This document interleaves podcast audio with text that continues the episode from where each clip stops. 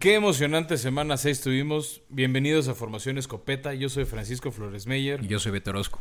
Beto, sigo emocionado. Fue una gran semana 6. La verdad, disfruté muchísimo los partidos.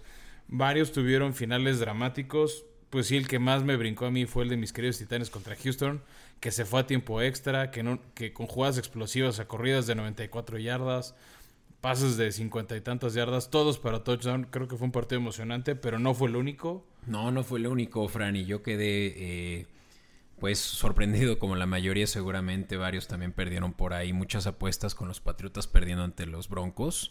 Y a pura patada. Sí, McManus ya está como segundo mejor eh, kicker de la liga, al parecer. Bueno, también pateó seis en un, en un solo día y alguno que otro de buen yardaje. O sea, de, a mí me impresionó mucho Denver. No despejó no sé cuántas series. O sea, las primeras seis series ofensivas de Denver fueron touchdown. Pero te voy a también otros partidos dramáticos. Yo sé que nos dividimos la carga de quién vio esos. Sí. Pero el Baltimore contra Filadelfia, que acabó 30-28, se puso también muy dramático. Fila Filadelfia anotó al final y si le hubiera salido la conversión que ejecutaron de una manera espantosa, empataban el partido contra Baltimore y nos vamos a tiempo extra. Pareciera Lo... que se habían dormido hasta los árbitros en ese juego. O sea, nadie daba un peso por fi eh, Filadelfia y de un momento a otro ya estaban dándole la vuelta. Bueno, hicieron 22 puntos en el último cuarto, o sea, 20, 22 de 28. Eso te quiere decir que no hicieron gran cosa. Y eso que tienen una línea pero devastada de lesiones. Sí, no, no, no, está horroroso y eso creo que va a afectar a que nos dé bastante huevita el partido del jueves por la noche. A mí me da mucha lástima el caso de Wentz, que de verdad ya se está, está viendo la opción de tal vez que no vaya a ser el, el coreback, como lo has platicado, franquicia. Yo creo que esas lesiones le, le, están haciendo ver fantasmas. Y hablando de fantasmas, el que se le apareció a Cincinnati, que otra vez no pueden ganar, les falta ese colmillo. Tuvieron en algún momento contra la lona a los Colts de Indianapolis. Uh -huh. Los tuvieron 21-0 en algún punto y poco a poco el viejito Rivers los metió a la pelea, le dieron la vuelta al partido y otra vez al final Cincinnati tuvo oportunidad y no pudo. No pueden cerrar partidos, Fran, al grado de que hay una estadística que dice que los bengalíes están 1-11 en partidos que terminan con menos de 7 puntos de diferencia. ¿Qué te dice eso? No saben cerrar partidos. No, claro, el que ya aprendió a cerrar, ahora sí ganó fue Atlanta. Sí, ya su primera victoria y lástima que Dan Quinn ya lo vio desde su sofá. Tal vez fue como en el fútbol mexicano, ¿no? De técnico que debuta, gana y ese fue el caso de, de Atlanta, ya había, ya había sido el de Houston. A ver, ¿para cuándo los Jets? Pues mira, ahí, ahí yo creo que ya lo que están buscando es tanquear. Eh, no veo otra eh, razón por la cual todavía siga siendo Adam Gase ahorita el head coach. Eh, he estado escuchando también el que puede que sean los eh, ni siquiera el coach interino vaya a ser el de los el defensivo eh, Greg Williams quien también sí, es que, ha, que ha habido mucho pleito. creo que fue lo único interesante sí, además sí, del debut de Tua ese el domingo ese en la tarde. Creo que todo el mundo andábamos viendo el, el de Tampa Bay contra Green Bay donde decepción de mi candidato al MVP pero ¿qué dices Beto si nos vamos a los escopetazos? sí vámonos Bueno, Beto, ahorita estábamos hablando de escopetazos, de las sorpresas. Este, yo creo que ahorita una sorpresa muy agradable para los fans es la división del oeste de la NFC. O sea, en la nacional hay equipos muy malos y hay equipos muy buenos, pero en esta división ahorita todos tienen o marca empatada o positiva. Obviamente del líder está Seattle con 5-0 uh -huh. y lo persiguen los Rams de Arizona, los dos con 4-2 y los Rams que acaban de ganarle justo, pero que acaban de perder San Francisco, que uh -huh. le acaba de ganar justamente a los Rams, está con 3 y 3. O sea, en otras circunstancias, cualquiera de ellos sería el líder de división. Sí, y eso que los San Francisco 49ers fueron los eh, campeones de la Nacional el año pasado y sorprendente que están hasta el final de la tabla. Pero han perdido contra rivales de su división. Sí le ganaron a ahorita a los Rams y creo que eso les ayuda a estar ahí, pero ya perdieron, por ejemplo, contra Arizona. Qué importante victoria y terminó cerrado, ni siquiera se pudo cubrir la línea que estaba a favor de, de ellos, ¿no? Este, no, está a favor de los Rams y perdieron por 8, o sea, también Jared uh -huh. Goff, este, no sé qué pensar de él, también todas las victorias de los Rams ahorita son contra la división del este de la Nacional, que ya hablaremos de ellos, uh -huh. pero sí, o sea, es sorprendente cómo esta división está muy peleada, Russell Wilson descansó, sigue sonando para MVP, creo que le ayudó a Russell Wilson lo mal que jugaron Rogers, de qué manera lo exhibió Tampa Bay. Mm, sí. No, y es que la defensiva de Tampa Bay, lo platicábamos al principio del episodio, qué manera de callar a, a lo que se esperaba ser un partido así de cerrado, con Rogers eh, eh, a la delantera. Bueno, tan no se esperaba. Yo lo vi en varios fantasies. Rogers dio menos de cuatro puntos. No, esa defensiva de Tampa Bay de verdad es la que le da razones a los bucaneros para ser finales eh, contendientes a final de conferencia. Sí, justo ese era el otro, otro de los escopetazos que traía a platicar contigo hoy. Que creo que hay pocos equipos con defensivas serias. Ahorita yo veo tres. Una sí es la de Tampa Bay. Creo que Tom Brady demuestra una vez más que es uno de los jugadores más inteligentes de la liga y pensó bien a dónde se iba. Mm. Más allá de que tiene una buena línea ofensiva y que tiene un grupo de receptores muy bueno, ¿no? Hemos hablado varias veces de ellos y hemos hecho su sección de cobertura. Este, pero tiene una buena defensiva que lo tiene en los partidos. Creo que fue ahí un poco una falla, una descoordinación. Esa derrota de jueves contra Chicago, pero qué manera de destruir a, a Green Bay. Sí, una secundaria sorprendente la que tienen ahí. Eh, Dante Jackson que tiene eh, un futuro potencial todavía en la liga ya siendo veterano. ¿no? Claro, y otras dos defensivas que hay que hablar, Beto, hay que reconocerla. Una es la de Chicago, que por fin te dieron la razón y le ganaron a Carolina. Ya, ya tocaba, ¿no? Pero vamos, creo que es una defensiva que los puede cargar por lo menos a playoffs. Este, ya habrá que ver las contraofensivas, otra vez contraofensivas poderosas. Ya frenaron a Tampa Bay. Y habrá que ver cómo les va contra Aaron Rodgers. Lo, enfrentan dos veces por ser su división. Sí. Entonces va a haber ahí unos partidos interesantes de Chicago, igual la ofensiva de Minnesota que empieza a despertar. O sea, creo que van a ser buenas pruebas de fuego para Chicago. Tú decías, sí, tú decías que Chicago sí tiene todo el potencial para poderle dar batalla. Su defensiva. La defensiva. ¿Es un espejismo el equipo completo? ¿O si es una realidad la que tienen enfrente ellos? Creo que sí es una realidad. Creo que ayudó al que siempre defendiste de Nick Foles. Sí. Este, también tuvieron lesiones en sus corredores. Tariq Cohen se lesionó todo el año. Oye, Allen Robinson ahorita tiene mm, la mayor cantidad de recepciones sin drops. Está arriba de todos los receptores que ustedes puedan poner sobre su cabeza. Está Allen Robinson. Y él quería salirse del equipo. O sea, a mí, yo creo que ahorita que es espejismo realidad, creo que es una realidad. Y, en buena medida es por esa defensiva comandada por Khalil Mack. O sea, es Khalil Mack y 10 más. Sí, bueno, y. Pero responden, a ver, o sea, el, esquema, todo lo que ha hecho el equipo lo está haciendo muy bien. O sea, no, no le quiero retar, restar méritos. Pues Choc Pagano, es la verdad muy bueno. Este, pero lo, lo, ha hecho muy bien. Creo que le hace bien a Pagano no ser el head coach. O sea, nada más enfocarse en la defensiva. Sí, sí. Y lo están haciendo muy bien. Y la otra defensiva que creo que hay que tomar muy en serio y creo que una prueba buena va a ser este domingo es la de Pittsburgh este, Históricamente, pues, la cortina de cero es famosa. O sea, Pittsburgh, la identidad como equipo es defensivo. Y este año, este año lo han hecho muy bien. De repente hay ciertas dudas por a quién le ha ganado Pittsburgh. Cleveland, que es como su eterno cliente, por más que pareciera que pintaban bien los Browns. Los Broncos muy lesionados cuando jugaron contra ellos. Los Giants que han ganado apenas un partido. Tejanos que venían medio muertos. O sea, creo que hay pequeñas dudas de qué tan bien o mal está Pittsburgh. Y se es lo mismo que pasa con los Rams, ¿no? Están eh, ganándole a todos los equipos de la del este de la Nacional, pero pues no se han enfrentado contra los fuertes. Y creo que eso es ahorita lo más divertido en el caso de Pittsburgh, que viene partido contra Tennessee, que también va invicto. el que se pospuso. El que se pospuso ya se va a jugar. Y luego el partido contra Baltimore. tienen esos dos partidos seguidos. Yo creo que íbamos a ver bien, bien, qué tan bien armada está su defensiva tiene jugadores muy interesantes como Minka Fitzpatrick o TJ Watt. No, y Chase Claypool, ¿qué, tal? bueno, pero ese es ofensivo. ahorita me quiero mm. enfocar en su ofensiva. lo, lo, que creo que les duele es la baja de Devon Bush, su linebacker interno. De hecho, es el capitán. Primera selección del año pasado. Sí. Es, el, era el jugador que recibía en el casco la selección de jugadas. Veamos qué tal lo hace su sustituto. Mm. Pero bueno, el front seven de Pittsburgh creo que es muy bueno.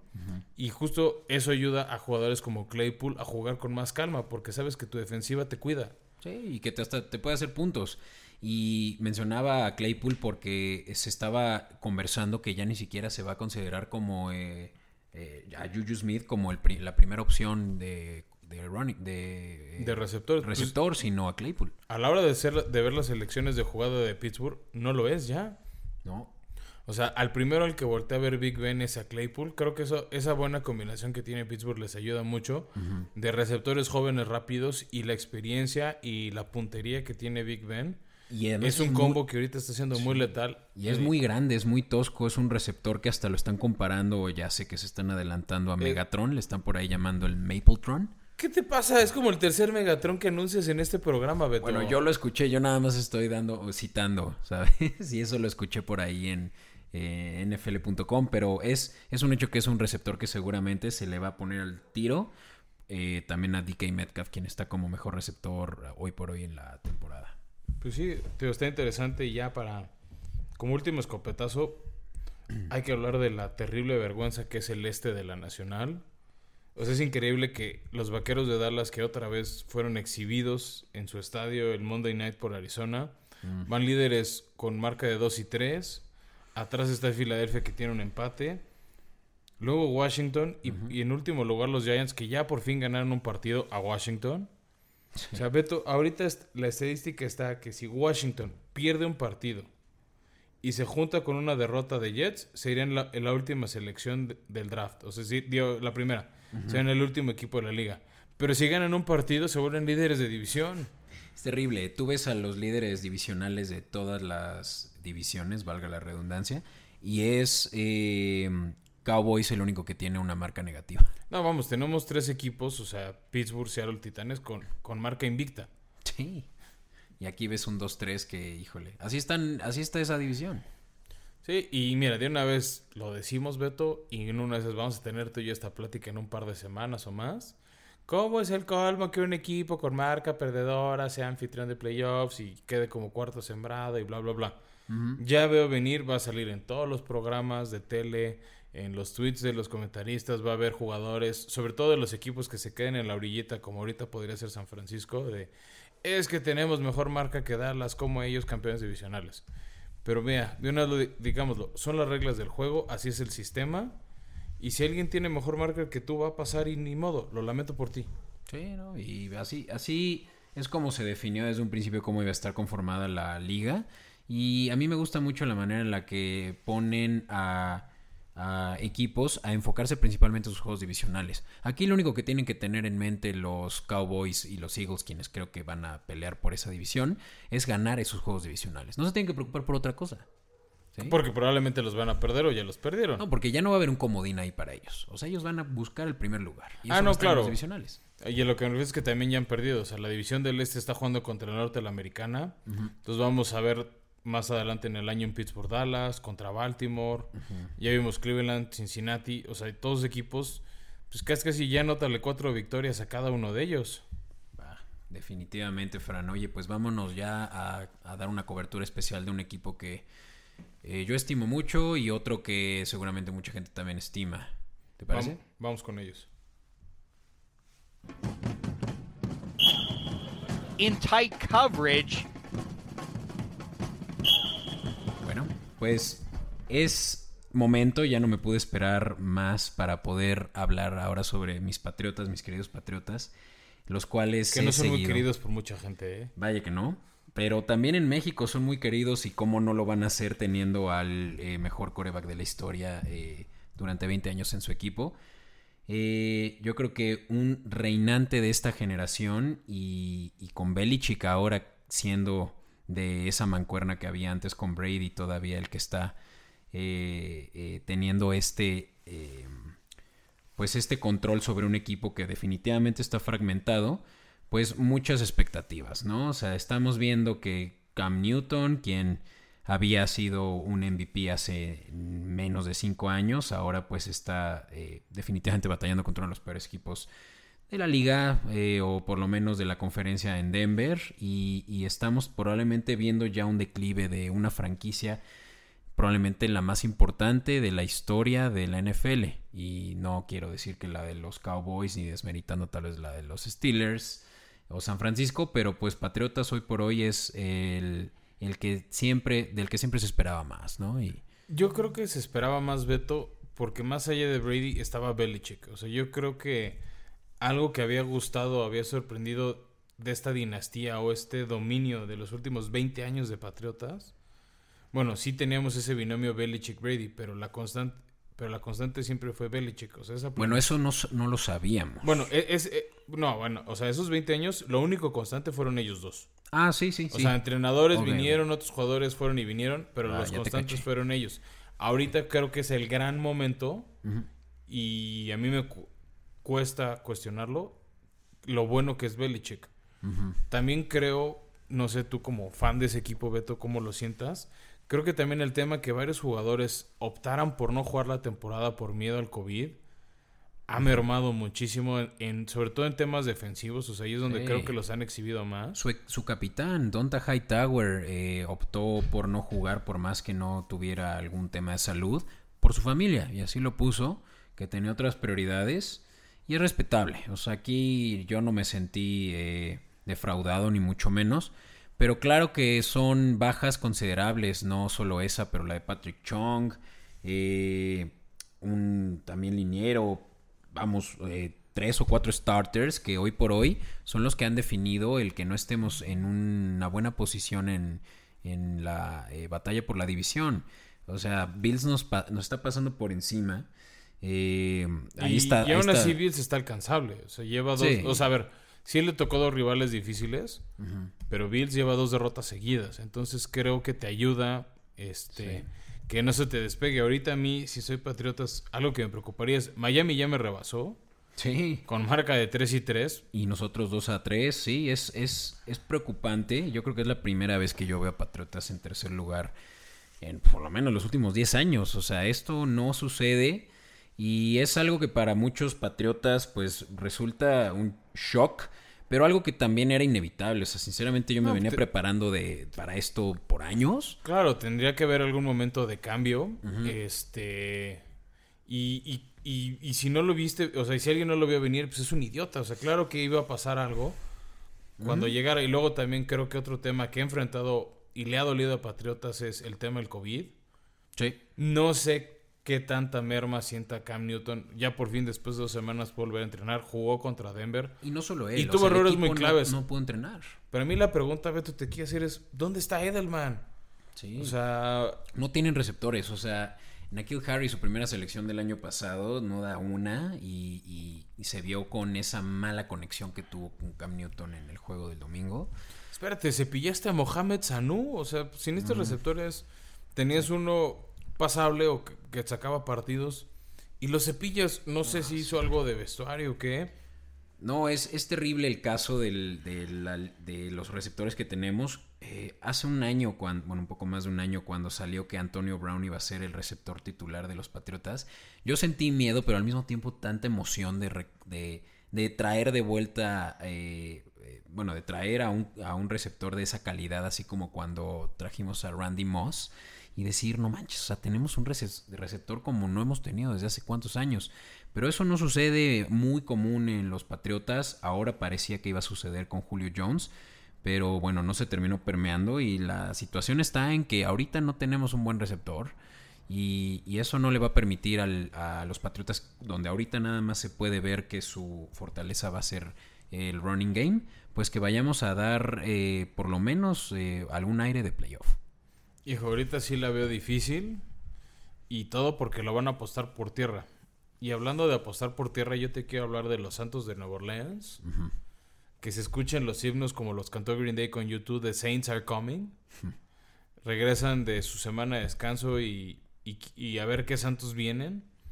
Ahorita creo que los Santos se resumen a Alvin Camara, que qué jugadorazo es. Sí. Este, el que lo tenga en su fantasy le debe dar de besos a esa decisión de no haber ido con los primeros, de que el que haya en los primeros picks por Saquon, Barkley o Christian McCaffrey, Christian o hasta Davin O Cook se llegó antes. de esos. Elliott. Sí. ¿no? Y les dieron a Alvin Camara porque es un cuate que la ofensiva se ha basado en él. Yo creo una parte de por qué los Santos le está yendo, o sea, bueno, le está yendo bien así, es también la- las lesiones de... Bueno, no lesiones, pero el desgaste físico que tiene Drew Brees. Queda clarísimo que ya no es quien él era antes. O sea, y, y se demuestra en los pases que ya no está llegando con la profundidad de antes, ya no es el Breeze. O yo ya no veo a Breeze lanzando a las 5000 yardas, ya no veo ese pase profundo. ¿Cuántos años tiene? 39, 41. 40? ¿Qué? No, sí. O sea, sigue siendo cosas espectaculares y, y es un cuate que va a acabar en el Salón de la Fama. O sea, eso no Ah, lo dudo. sí, sin duda. O sea, no, no, no lo estoy cuestionando. pero sí creo que ya no tiene la fuerza de brazo de antes. Y bueno, la apuesta es el hombre navaja suiza en Tyson Hill, que a veces es coreback, a veces es corredor, a veces es tight end, para que le dé versatilidad al ataque o jugada sorpresa, que en algunos partidos les ha salido. Yo también creo que ahorita a Santos les duele la caída de Michael Thomas. Creo que a tu fantasy le duele también que Michael Thomas no esté ahí. Ni me lo digas, sí. Llora, llora, llora. Este es un espacio en confianza. No, y, y, Drew Brees no está en una buena posición ahorita, eh, siendo el tercer coreback con más intercepciones en la liga. Pero Eh, creo que en parte es esa falta de receptores. A ver, el uno era Michael Thomas. y O sea, un- al- alguien que está atrapando pases es Alvin Kamara. Y de ahí, ¿quién te queda? Traycon Smith. Este. Tienes un buen tight end en Jared Cook, pero ha, ha tenido lesiones este año. Y bueno, llegó este James Winston por si se lesiona Drew Brees. Como No el sé si sería pasado. momento de empezar a jugar opciones como lo hicieron con Teddy B el año pasado. Sí. Pero en, en receptores, el que se espera mucho, empezó a jugar un poquito el partido pasado Santos, es Emmanuel Sanders, que llegó de San Francisco, que también estuvo un rato en Denver. Y pues a ver si ya ahora, ahora que regresa Michael Thomas. ¿Cuándo este, va a regresar? A ver, ¿qué está Michael Thomas ahí? ya anunciaron desde el martes 20, 20 de octubre, perdón. Anunciaron que ya había pasado el tema disciplinario, el tema de lesiones. Porque era el colmo con Michael Thomas. O sea, sí se te lesionó las primeras semanas los partidos y ya cuando va a regresar se pelea a golpes con un compañero de equipo y pues sí, por medidas disciplinarias lo tuvieron que suspender. Vino el bye week de los Santos y ahora pues espero que esté regreso porque si no, no sé si les alcance sin él para llegar a playoffs. No, ¿cómo van a llegar a playoffs siendo la defensiva rankeada en el, nu- en el número 17? Por más que tengan tal vez una buena ofensiva. Yo los puse por lo menos eh, como contendientes para Super Bowl a principios de temporada y ahorita no puedo decir lo mismo de ellos porque los Alvin Camaras de Nueva Orleans no van a llegar a Super Bowl siendo nada más un one-man team. Claro, no, y mira, su calendario viene un partido creo que ganable contra Carolina, que tanto desprecias y tantas ganas tienes tú, Beto, de verlos perder semana a semana. Pero después tiene un par de partidos complicados. Van a jugar a Chicago, van a jugar a Tampa Bay. Después, vea, se tranquiliza un poco, viene 49, es que a ver qué tan lesionado está. Los halcones, los broncos. No está tan fácil. Este, y otra vez Falcons. Cierra por ahí Filadelfia, que creo que va a ser un medio flan. Y luego va a venir uno muy interesante por ahí de Navidad. Lo vamos anticipando. Jefes de Kansas City visitando a los Santos. Para el Nice. 20 de diciembre creo que va a ser un muy buen juego. Y esperemos los Santos ya más en ritmo para que sea un partido atractivo en vísperas de playoffs. Ya, lo que sí es que van a llegar a playoffs, pero hasta dónde van a llegar en playoffs Eh, han traído una muy mala suerte las últimas, los últimos años. El Minneapolis Miracle, vamos, le ha pas- les ha pasado de Van dos todo. veces que Minnesota lo saca. Ah, pues sí, de hecho, y, y no sé si vaya a ser Minnesota esta vez, pero yo creo que no va a haber eh, la oportunidad para los Santos para llegar a un Super Bowl teniendo esa eh, cantidad de mises en, por lo menos como lo dijiste, con los receptores, eh, no tiene una buena línea y la defensiva es... eh, ¿No? Sí, yo creo que es el último año de... Bueno, no sé de Sean Payton, pero sí de Drew Brees. Y veamos si le pasa a Sean Payton lo mismo que a Bill Belichick, de reinventarse con buena base, pero con un quarterback diferente. ¿Y tú crees que se vaya entonces a retirar Drew Brees ya esta temporada? Yo creo que es justo y necesario. O sea, ya... Así con, con aspiraciones que nunca logró. Qué feo. Pues ganó un Super Bowl, por lo menos puede presumir eso que tú y yo no. Bueno, sí, sí, sí. 41. Muy bien, Bueno, Fran. Vamos a, vamos a hablar de Fantasy Beto.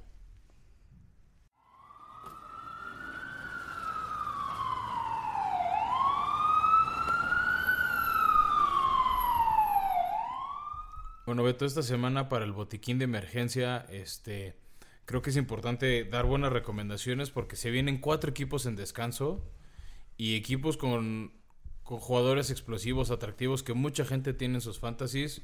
Empezando por Baltimore, que tiene a Lamar Jackson, que tiene a Justin Tucker, que tiene esa defensiva. Está también descansando en Minnesota, que tiene, por ejemplo, a Kirk Cousins, o a Dalvin Cook, o a Mattison, o a este Jefferson que estuvimos recomendando recientemente. O sea, creo que Y muchos playmakers. tal, tal vez no, no lo cortes, pero sí necesitas encontrar un sustituto o en la banca o, o- o subirlo a tu roster para esta semana. Y a ver, ¿a quién tú recomendarías, Fran? ¿Un receptor o corredor que vaya definitivamente a dejarte un hueco por ahí? Eh, mira, yo, yo creo que de corredores está Ronald Jones de, de Tampa, que lo habían desprestigiado mucho, tendrá un buen partido en el Monday Night. Eh, tú ya lo habías dicho la semana pasada, está Philip Lindsay de Denver, Sí, y muy buen juego contra Patriotas. que a ver cómo le va ahora contra Kansas, pero bueno, es interesante y más ahora que Melvin Gordon tal vez lo van a suspender por su DUI. Ujú. Y Todd Gurley de Atlanta creo que va a ser interesante. Donde creo que, ¿sabes que Vale la pena voltear un poco, Beto. Porque también descansa Indianapolis, son los pateadores. O sea, entre Tucker y, no me acuerdo cómo se apela, Rodrigo, el, el- de Colts. Son dos de los pateadores más constantes Blankenship. últimamente. Blankenship, gracias. Este, entonces, creo que vale la pena voltear también a ver pateadores. ¿Y Es- qué, qué re- qué recomiendas en este tipo de casos? ¿Vas a tirar a tu pateador titular porque no vas a tirar a algún buen corredor? Yo, yo tal vez tiraría tal vez alguno de mis receptores de banca.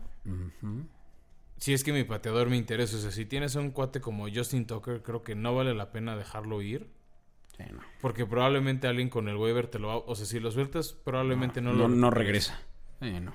Sí, definitivamente tienes que mantener a esos que son tus mejores jugadores una semana sentados. Y lo mismo puede pasar con las defensivas. Las- la defensiva de Indianapolis y la defensiva de, de Ravens son de las más cotizadas porque son muy buenas y son, son de esas defensivas que generan entregas de balón. Y, so- y es lo que más quieres en tu fantasy. Y ya estamos en un punto de la temporada en el que no va a ser tan sencillo encontrar jugadores útiles que te vayan a permitir ser competitivo. Así que sí, sí necesitamos buenas recomendaciones, Fran. Yo te voy a dar una con un receptor de los Jaguares. eh, a mí me, me da mucho coraje cómo se está dando la temporada de los Jaguares porque dieron un muy buen inicio de temporada ganándole a los Colts.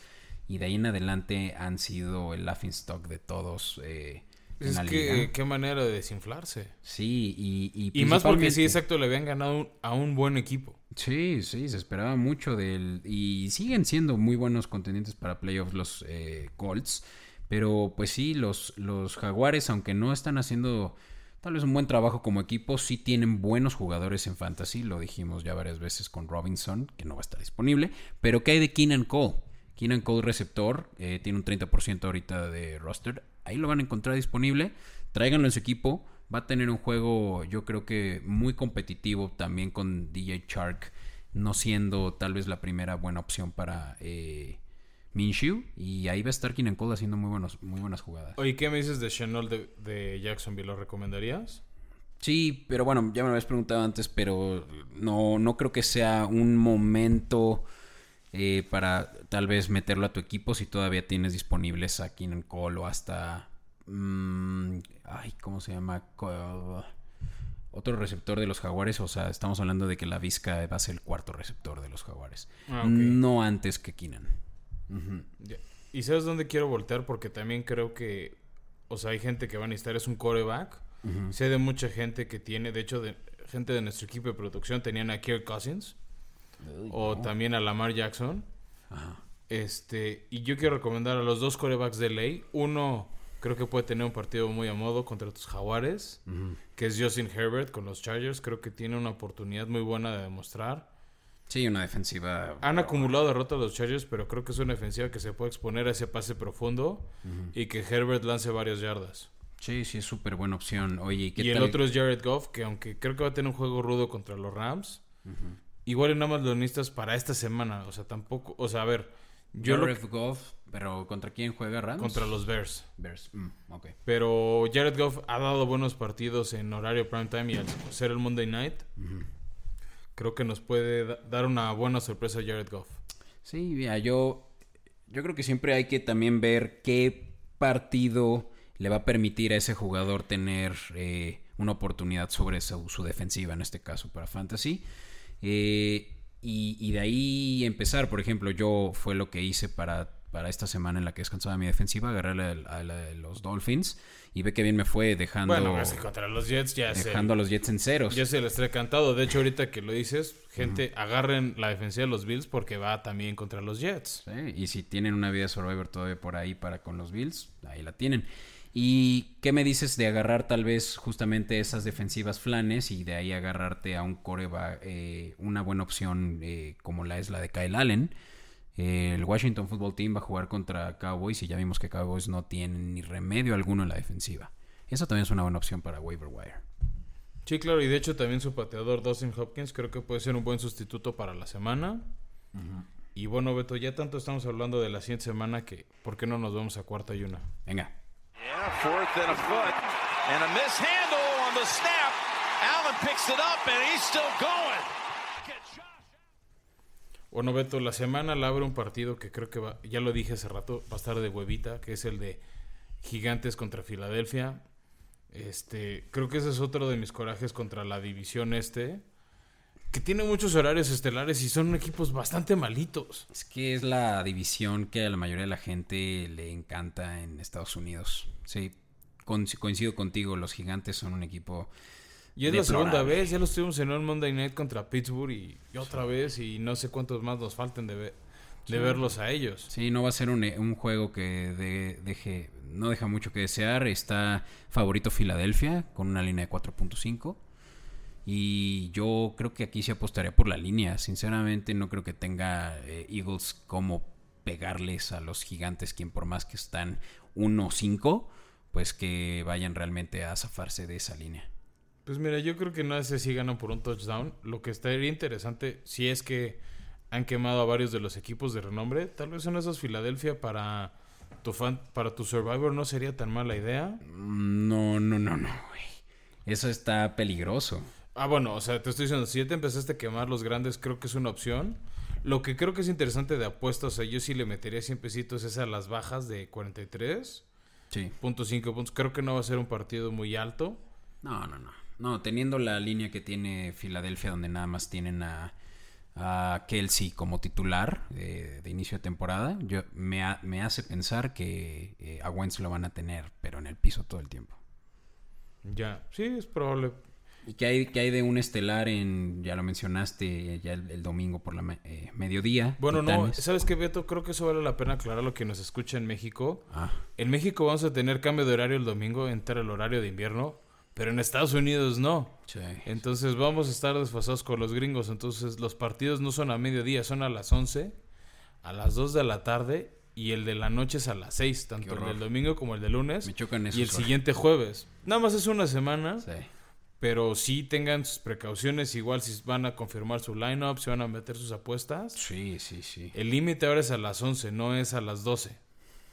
Oh, horrible, pero bueno. A las 11 va a jugar Steelers contra Titanes, casa de los Titans. Hermoso duelo de invictos, este... Juegazo. Creo que si hubiéramos tenido esta plática en agosto no nos imaginábamos que iban a llegar así. Como bien dices, pinta juegazo, pinta partido de posible playoff.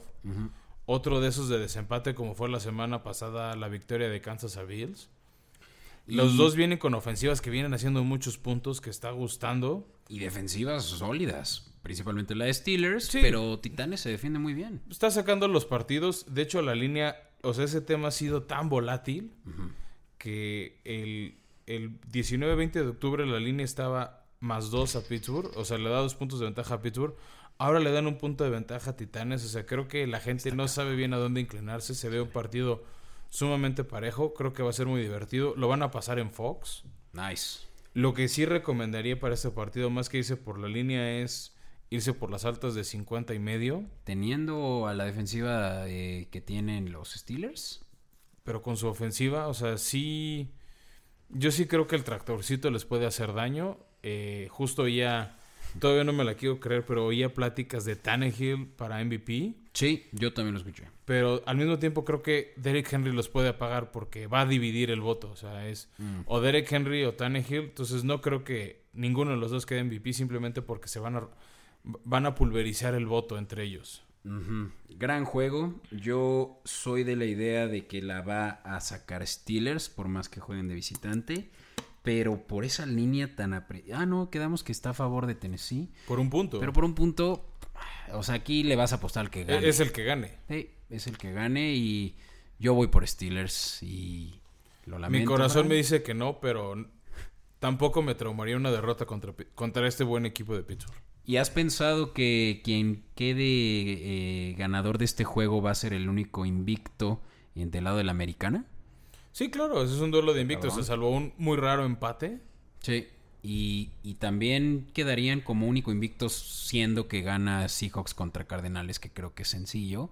Eh, Híjole, ya, mira, ya quieres entrar a ese, yo no lo veo tan sencillo. Creo que Cardinales es un buen equipo. Seattle de Pete Carroll tiene algo que se, lo, se le indigestan sus equipos, sus rivales divisionales. mm, oh, Y además no juegan en Seattle, juegan en Arizona. Entonces, aunque ahorita la línea da favorito por tres y medio a Seattle, es una defensiva muy vulnerable.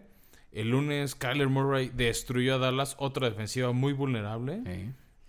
O sea, entonces, tú sí Entonces, te vas no por sé los si- Cardenales.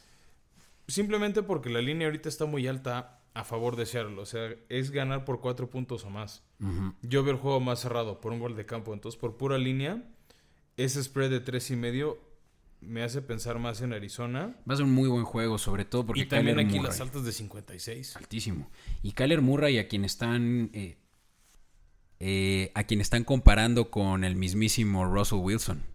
Es que tiene un estilo muy divertido y muy similar. O sea, son quarterbacks móviles. Sí, corre con las piernas, o sea, no mueve las piernas casi, y corre rapidísimo. Es, es padrísimo su juego. Y también tienen los dos pases profundos muy buenos. O sea, ese de 80 yardas que se aventó el Monday Night. A Kirk, este, a- a Kirk. Christian este, es muy parecido a los que hemos visto Russell Wilson lanzar la Dickett Metcalf. Entonces, Sí. creo que va a ser un duelo explosivo. Pero bueno, yo me adelanté, ese es un juego de la tarde. Que también va a estar en. Fox. Pero mira, regresando a los de mediodía. Pues mira, no sé si esté muy interesante, pero es divisional. Va a estar por Fox Sports. Es el de Santos con- recibiendo a las Panteras. Eh, la línea da ahorita favorito a Santos por 7. Sí, está alta. Está alta, pero creo que con como ha sido exhibido Carolina, sí los tomaría. Y más porque con Alvin Camara puede controlar el reloj Drew Brees y, Y el jugando en el Superdomo. Sí. Jugando en el Superdomo, que ya va a tener gente, entonces... Un juego que a mí me interesa mucho ver es el de los Browns contra los Bengals. Eh, son dos Heisman Trophy winners eh, en Burrow y, y Baker Mayfield, Mayfield. que no, ama- no hemos hablado de Ba- Baker Mayfield, pero que pobre chavo, o sea, ahorita debe estar recibiendo una presión que puede que hasta ya le esté costando su carrera en Browns.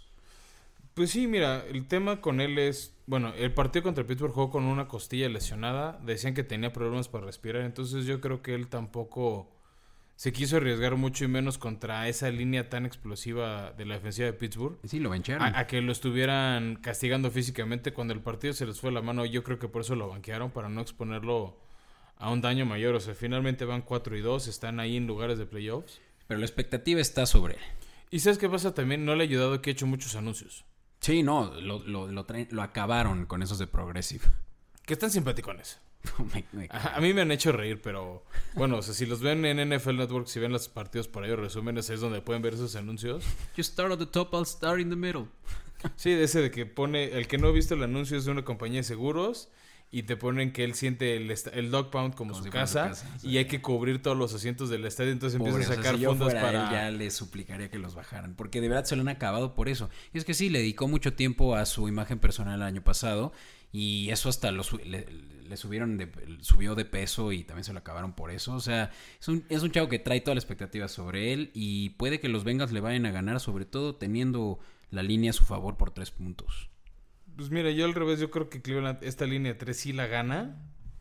Eh, Sí, porque Cincinnati trae muchas deficiencias. O sea, y es un juego divisional que históricamente también ha sido. eh, Pero este ha sido más parejo, ¿no? Como el de Pittsburgh. No, Y donde creo que también está generoso para armar un buen parlay es los 50 puntos de altas. sí, O sea, creo que sí, sí es una línea que podemos comprar junta, ¿no? Y, y hablando de líneas que hay que comprar y de altas, tenemos unos Bills visitando a los Jets. O sea, ya lo dijiste hace rato, Survivor todos con Buffalo. Eh, Es más, Survivor todos contra los Jets hasta que tengas que repetir equipo. O sea, están 98% a favor de Bills contra 2% para Jets. O sea, este es un juego ganado. Sí, Y- es que, no veo, de que qué, sea- de- no veo de qué manera Jets gana un partido. Y puede que sea el último de Adam Gase. Yo, yo, yo creo lo que decías hace rato, ahí sí Me gusta iniciar contra ti, pero esta vez no. O sea, sí creo que lo, creo que lo van a cepillar a fin de año junto al gerente general para armar todo de cero, de nuevo coach, nuevo coreback, nuevo todo. O sea, yo creo que si lo que quieres es el primer pick del draft, la manera más segura de garantizar eso es dejando el equipo como está. Híjole, pero El problema va a de ser la moral de los te jugadores llevas que de se calle. queden. Sí, y de verdad, estás poniendo en riesgo la credibilidad del equipo. O sea, estás dejando a alguien tóxico allá adentro.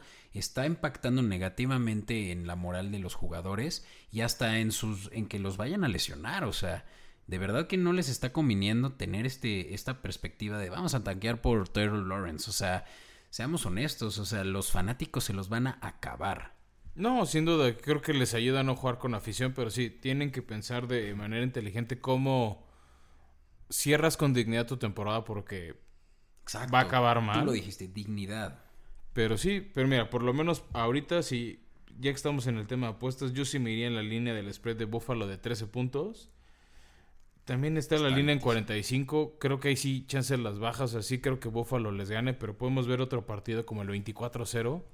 Exacto. que se mantienen las bajas, pero se cubre el spread, entonces ténganlo en cuenta. Otro bueno, yo, yo, yo sí, yo sí estoy totalmente en contra. O sea, Bills va a ganar por más de 13 puntos, sí o sí. Ah, es por eso, o sea, tomas esa línea, pero no la de altas. Mm, ok, sí, sí, sí. El partido que va a estar para los que tienen Easy en el canal de aficionados es el de Dallas visitando al equipo de Washington, Dallas tratando de lavar esa horrorosa imagen del Monday Night. Creo que les tocó un equipo, un rival a modo, pero mira, tan pero tan poca confianza hay en el este que la línea ahorita está a favor de Dallas por un mísero punto y lo que hemos dicho toda la temporada, altas a Dallas está en 46 puntos. Washington, aún con quien tenga, ya sea Kyle Allen, ya sea Alex Smith, ya sea Dwayne Haskins, le van a hacer puntos a esa defensiva que es peor que una coladera. Y que quede claro, si Cowboys pierde este juego, puede que pierdan la posibilidad de los playoffs. Sin duda, salvo, bueno, sí, más porque Filadelfia va a tener un rival de división, pero nada más por eso.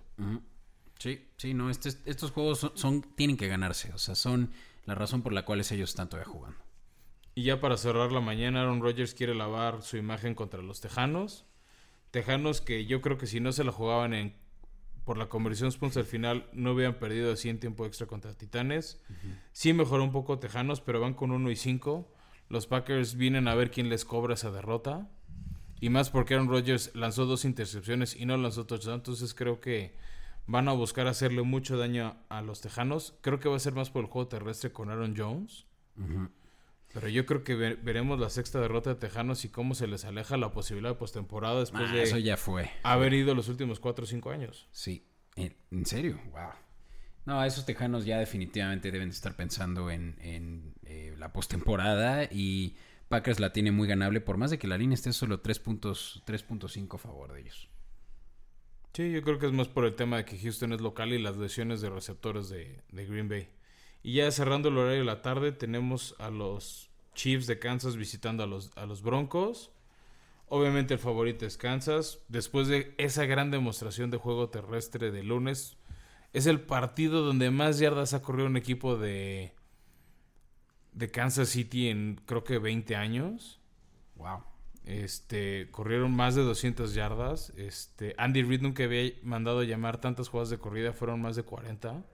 O sea, también fue un récord personal de él y demuestra cómo siempre han sido un juego aéreo. Entonces quiero ver qué hacen en este partido, cómo hacen el cambio. Y va a estar peligroso un- unos broncos que vienen muy inflados de ganarle a los Patriotas, que como lo dije nada más es por el nombre, porque ahorita no son gran contendiente, pero qué gran defensiva se está, eh, se está viendo en los, eh, en los broncos, ¿no? Entonces va a ser un juego entretenido y como lo hemos dicho, divisionales siempre dan sorpresas, así que aguas si le quieren apostar a los Chiefs porque la línea está muy alta. Es lo que te decía, la línea ahorita en 10 puntos creo que es muy alta. Igual le vale la pena tomar a Denver simplemente por eso, porque te están regalando muchos puntos. Y Andy Reid es cauteloso, o sea, a él no le gusta eh, humillar al eh, contrincante.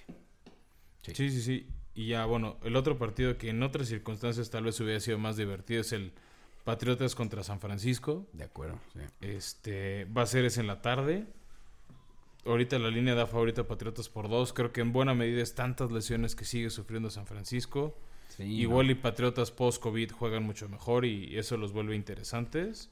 Pero hay un problema con los Patriotas y su línea. O sea, está jugando el left tackle de centro. Su right tackle se lesionó eh, Mason eh, esta semana. O sea, estamos viendo también equipos eh, de ambos lados del balón eh, lesionados.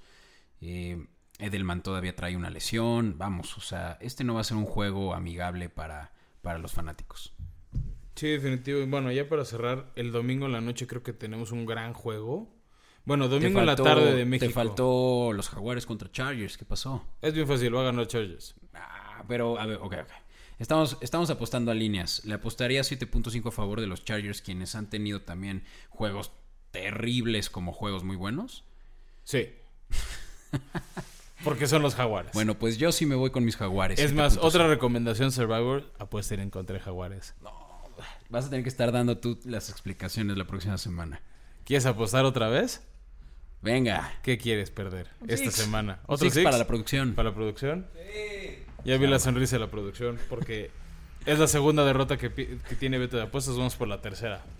Venga, y ahora sí lo decías, por la noche hay un gran juego. Claro, Tampa Bay visitando Las Vegas. Tom, Tom Brady visitando a Gruden, creo que va a ser un buen partido.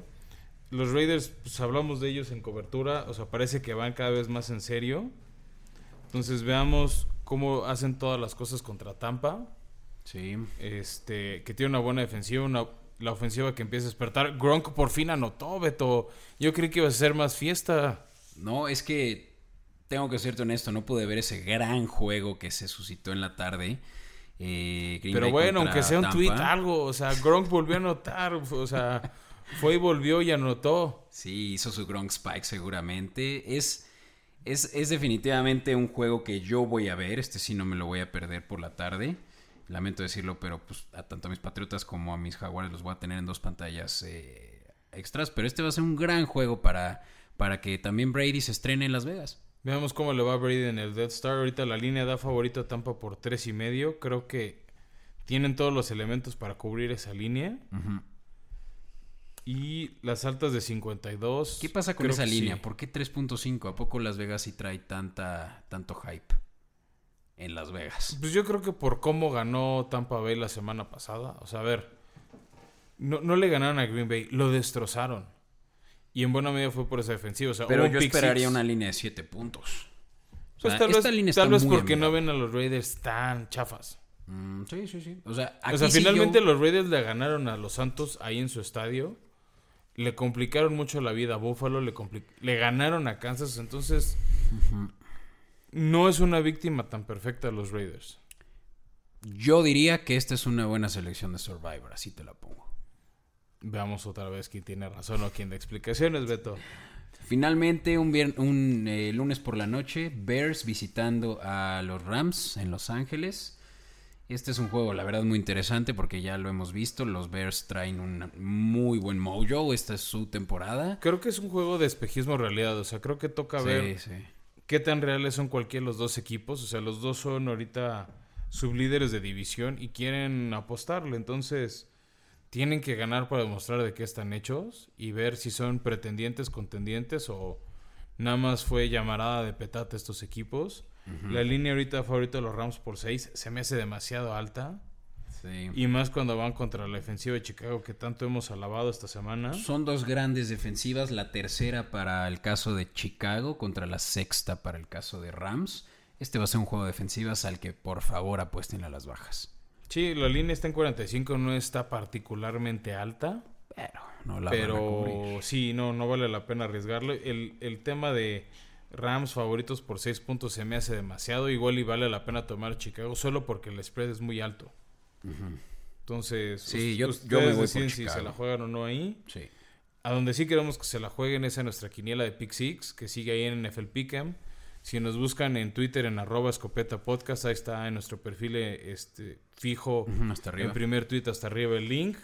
Recuerden, ya hemos recibido mensajes de gente que ya nos dijo de qué equipo querrían su gorra si gana. Ya se vieron con ella. Ya, ya se vieron con ella. Obviamente va a ser la de esta temporada, la, la grisecita del sideline con el logo de su equipo. Si quieren. Sí. Bueno, a mí esa fue la que me gustó. Yo si ganara, más bien cuando le gane a Beto, esa es la que voy a elegir. Este, pero venga, síganos, síganos este, siguiendo. Ya también tenemos nuestra cuenta de Instagram, que es Sí, eh, eh, formación-escopeta. Y también síganos, ya lo saben, en arroba escopeta podcast. Eh, en mi cuenta de Twitter, en DVTO31. A mí en arroba flowersmeyer. Y por favor, recomiéndenos. eh, ya- Denos like, comentarios, toda la Sí. retroalimentación es bienvenida.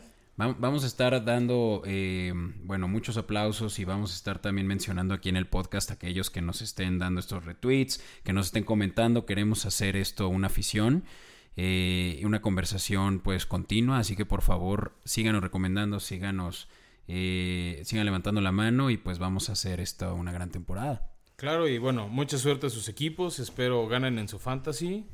Que su equipo gane el fin de semana, excepto si son de Pittsburgh. Eso siempre quiero que pierdan y más esta semana. Y nos vemos hasta la próxima. Gracias.